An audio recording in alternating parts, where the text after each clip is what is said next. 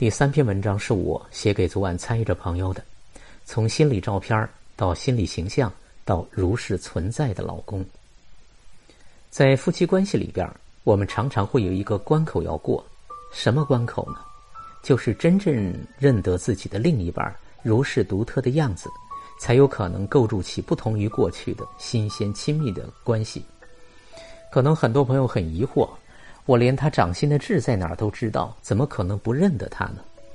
我这里说的认得，和大家理解的熟悉长相、了解脾气个性、认得他这个人长什么样不一样。我说的认得，是指远离我们对人事物习惯性的判断标准，对未未外在的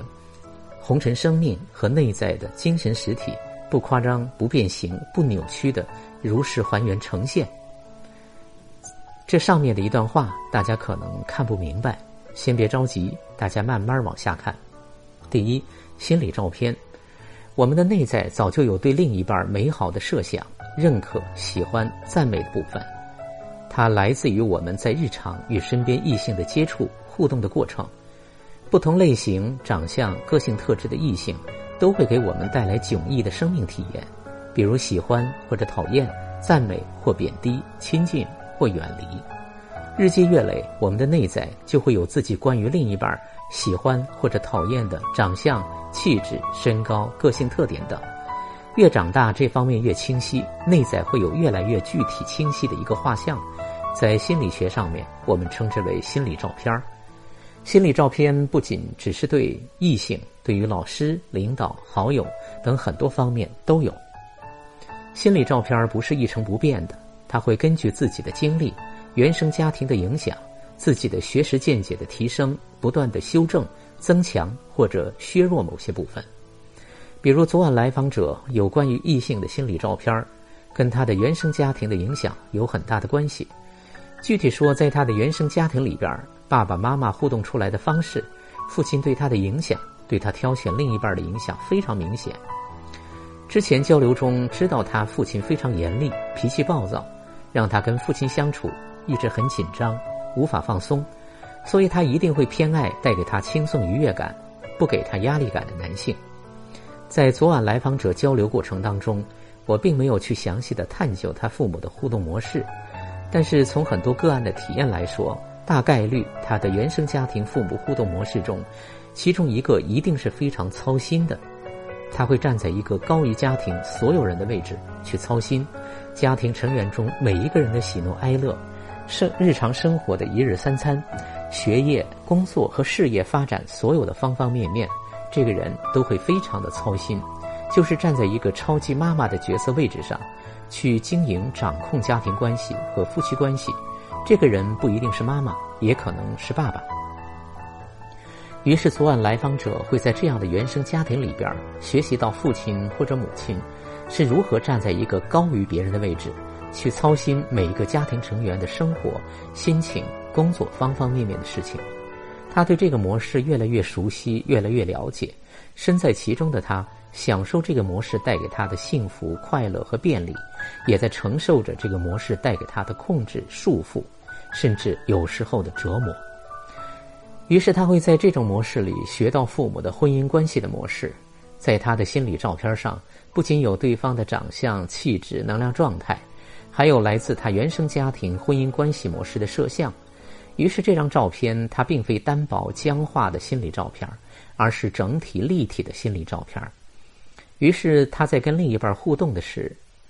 比如恋爱，他一定是婚姻，嗯，在。其中是温柔、体贴、照顾对方特别好的女孩，也就是她会带入自己在原生家庭里学到的夫妻关系的互动模式，于是她会自自然然、顺理成章的来到高于另一半、高于家庭成员去操心的位置，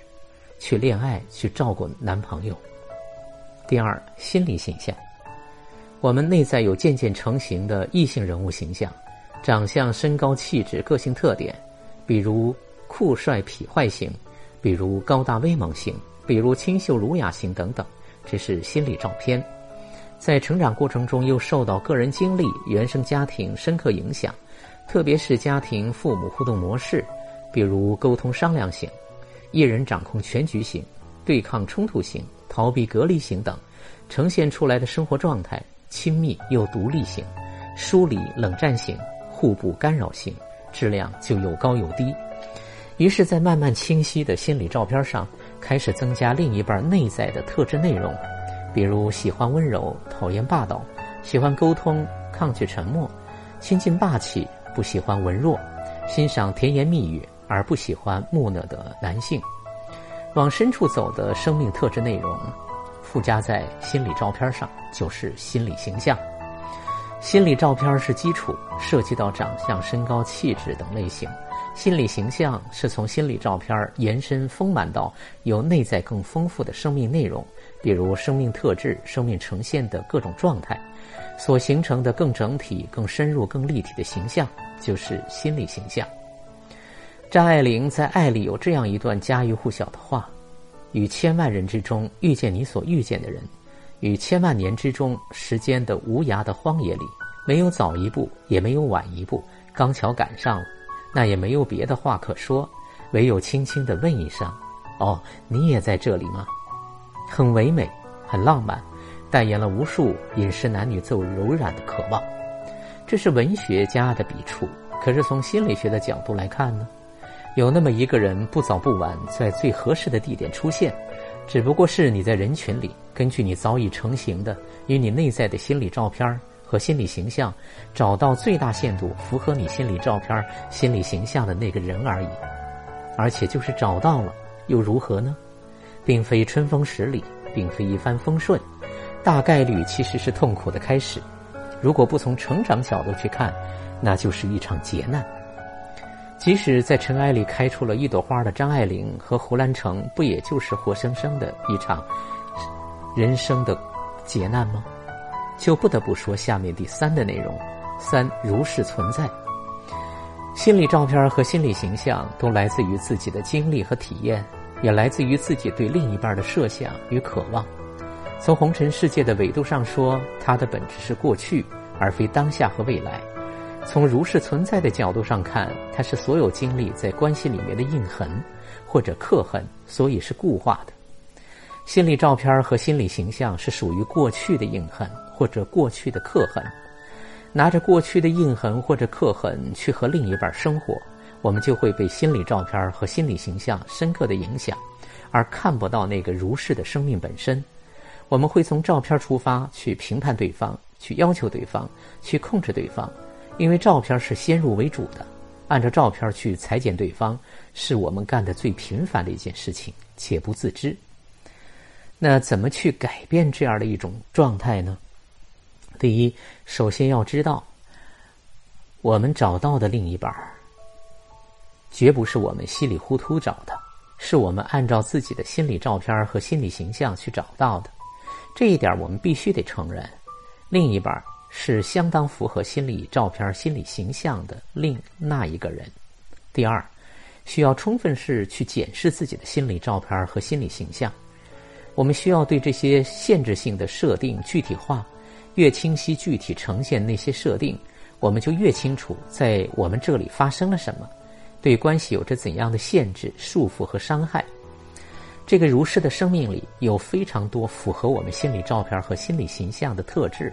即使符合，那也是非常新鲜的、独特的；还有很多不符合的，那是我们在心理照片和心理形象里找不到的。我们需要去看到、接纳，然后去拥有。第三，日常生活中去体验。那昨晚参与者朋友来说，就是我们需要从妈妈型的位置上出来，这个就是我们自己要去探索成长的内容。就是我通过日常夫妻关系，意识到我自己是怎样站在妈妈型妻子的位置去互动夫妻关系。我是带着那些妈妈型的标准原则，条条框框去跟老公互动的。也就是对我的心理照片、心理形象和现实当中的这个如是存在的人，去进行深度的检视，然后保持觉察，在日常的一言一行中去觉察。一旦发现，在只有在当妈妈，那么就对自己喊停，看看自己操心的是不是对方需要的，是不是非要如此才行？对方的真实又是什么？开始在一日三餐的日常红尘里边去体验、去改变。第四，要有空性空间出现。拿昨晚参与者朋友来说，她所遇到的丈夫是一个对事业有追求的人，一个屡败屡战、从不放弃的男人。于是我们看不到那个不断的努力，他真的需要较长的时间努力，可能才能成功的这个生命如诗的状态。当你看到这样如诗的老公，你的生命感受是什么？心疼、佩服、感动，然后带着祈祷给予支持，这不就是出现了新鲜的夫妻关系吗？